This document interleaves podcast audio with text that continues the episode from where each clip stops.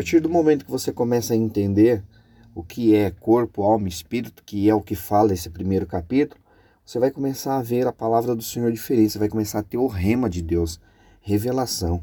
Você já escutou algum alguma pregação e você falou: "Nossa, mas eu já vi esse versículo, eu conheço esse versículo e da onde esse pregador conseguiu ver isso que eu nunca tinha visto, conseguiu perceber isso? Eu nunca tinha percebido isso. Isso é o que? Revelação de Deus. E Deus, ele quer que você também tenha isso. Então a palavra do Senhor fala que nós somos homens triunos.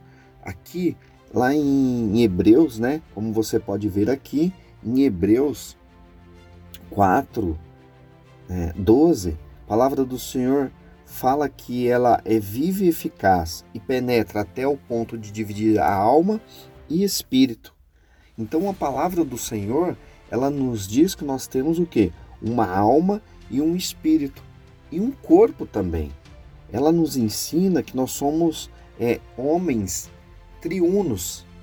Somos divididos em três partes. Em, te, em Tessalonicenses fala fala isso. Você vai ver acompanhar na tua apostila que nós somos homens o que? Formados por espírito, alma e corpo.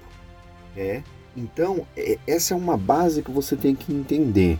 Porque aí nós vamos começar, a partir do momento que você entende o que, que você é formado de um espírito, de uma alma e de um corpo, você começa a mudar o seu comportamento, porque aí você vai começar a distinguir se o seu comportamento na tua vida, em várias áreas da tua vida, ele está de acordo com o espírito, com o seu espírito que fala com Deus, com a sua alma, que as suas emoções, nós vamos ver mais a fundo cada parte disso aqui, ou você está tomando atitudes na sua vida de acordo com o seu corpo, você está tendo comportamentos na tua vida de acordo com a condução do seu corpo, ok? Por isso que é importante.